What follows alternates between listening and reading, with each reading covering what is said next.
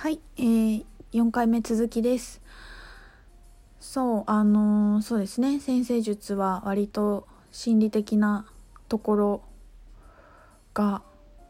分かりますね。なんか心理的っていうのかな？んか無意識的なところも結構出してるっていうか。なんかこの人例えばいつもどうして成功しようとするのかとか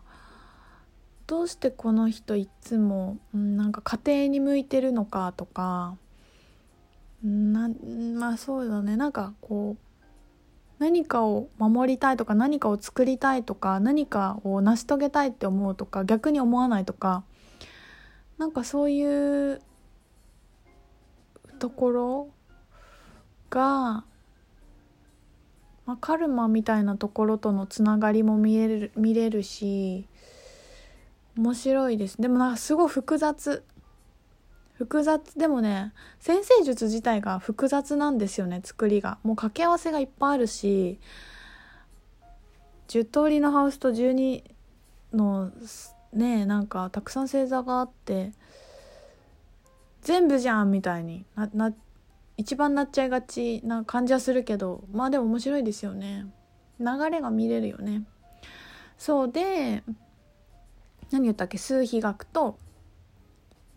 えーと、市中水面がポジションね。先生術が潜在的なところ。でうんと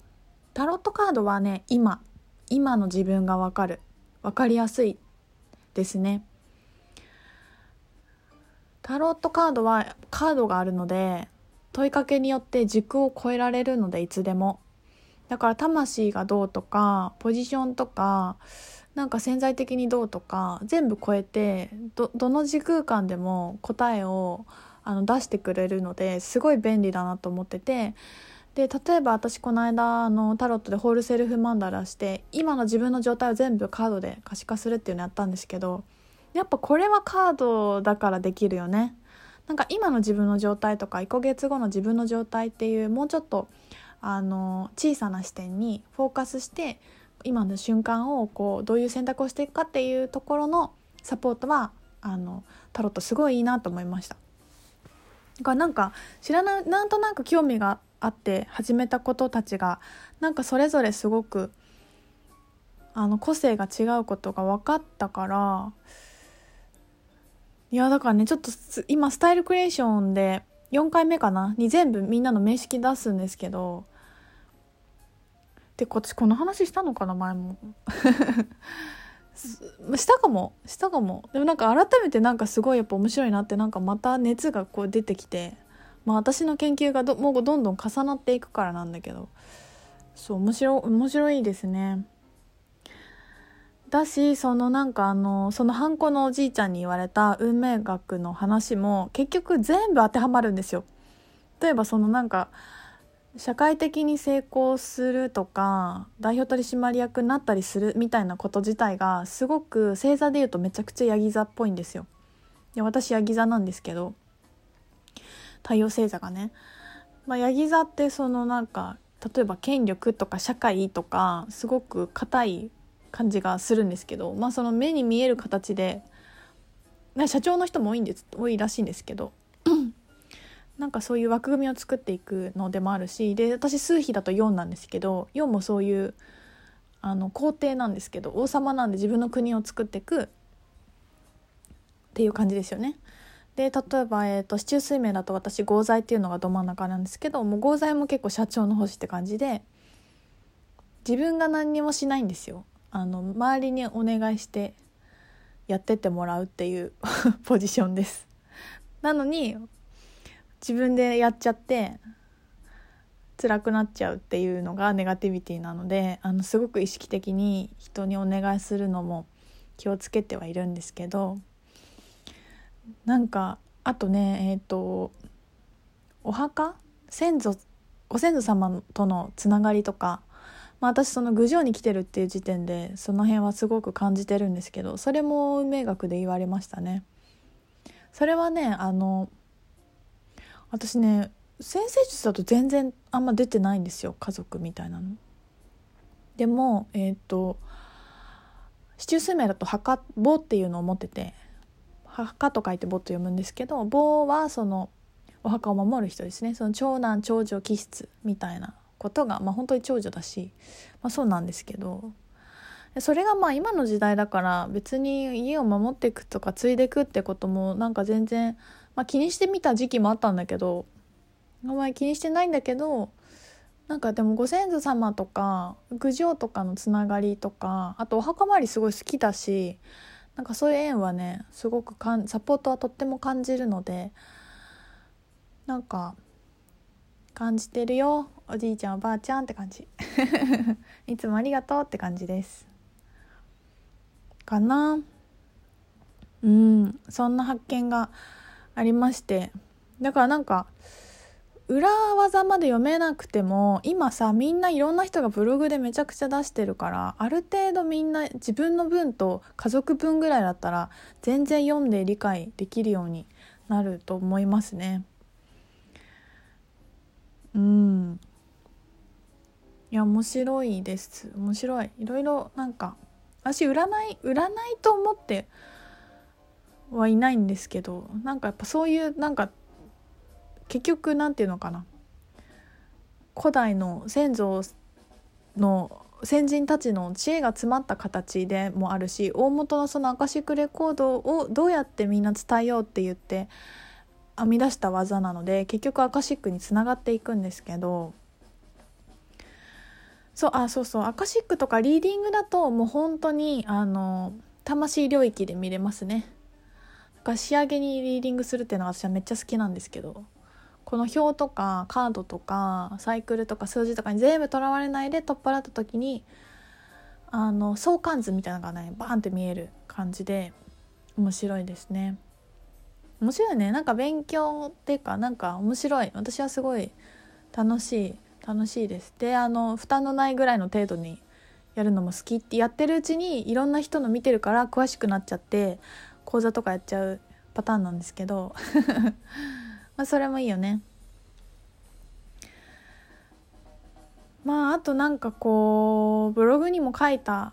話をもう一回するんですけどなんかこの間光の打ち合わせがあり、えーと、スターズチームで東京でね講座をやりいや講座もすごい良かったし販売会もすごい良かったです。皆さんあの来てくださった皆さんありがとうございました。あのなおちゃんともね久しぶりに会っていい時間も過ごせたし本当やってよかったなって本当にねすごいハッピーな日でしたね。あの前の1回目を受講してくれたみんなともみんなって言っても2人2人来てくれてさあの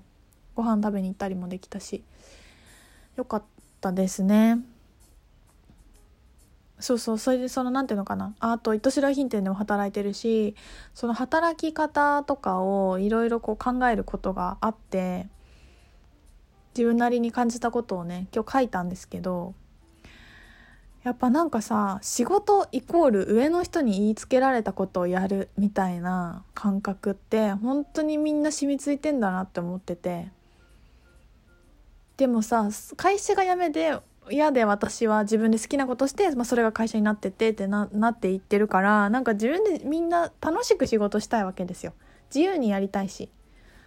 で自由に好きな人と働きたいと思ってるんだけどなんかやっぱりみんなの中でまあ私の中にもあると思うんだけどんなんかこう上から言われたら絶対みたいなのでなんかこうコミュニケーション不足によって発生することとかあと雑な自分観察の結果とかでこうすれ違うことって仕事でも人間関係でも恋愛でも全部あるなと思ったんですよね。でなんかそう忙しいですとかそれやりたくないですとかあんまりその仕事好きじゃないですみたいなことがもっともっと言える環境にあることすごい大事だなと思っててあの光は特にあのみんな言うしまあスターズもそうなんだけどポジションがすごくねいい感じにはまってるんですよね。でそこでやっぱ言える関係性を作っていかないと勝手にストレス溜めてじわじわじわじわ溜まり急にボンってやめたいってなったり抜けたいとかもう私向いてないみたいになっちゃうなっちゃうパターンってあるなと思ってそうやっぱつどつどね怖いかもしれない。言ってかなきゃダメだよね。言ってかなきゃダメだし何か仕事をする振る人がいたらあの見てあげないとダメだしどっちもやっぱり気遣いが必要だなと思ったから私ももっとこうなんか見ていてなんかもっとなんかね楽しくその会社化するってことはこれからね手伝ってもらう人とか仲間も増えていくだろうなって予感がしてるからなんか楽しい場所を作りたいなと思うしね。働く会社という名前になるけどなんかみんなが心地よくいられる場所があるといいから。だからなんかきちんとお互いがノーを言っていくイエスを言っていくっていうのは本当に大事なことだなと思います。それは本当恋愛も一緒でちょっとしたあれが嫌だったとか例えばなんか本当はこれが食べたくないとか本当はこのデート行きたくないとか何ていうの？例えば彼がジェットコースター乗りたくて遊園地に連れてってくれたけど全然絶叫系が好きじゃないとか。なんかそういうさ好みの違いって絶対あるじゃないですか。好きだ好き同士で。でそれのちっちゃいことを言わないでいると溜めて溜めてバイオリズムが不安定になった時にボンって爆発して衝動的に別れるってなったり離婚するってなったりこの人と会わないとか思っちゃうんだけど結局それって日頃言ってないから悪いんだよね。自分も相手もお互い積み重ねの不満をためるから不安な時に爆発するだけで多分ちゃんとちゃんとちゃんとその都度コミュニケーション取ってたら不安定期にもね出ないと思うんですよ。でその不安定期に頭思考が多分体が冷えてね思考が優先して決断したくなるんですよね。決めちゃったり。するみたいなのはなんかこう本当に男女関係でもあるありますよね。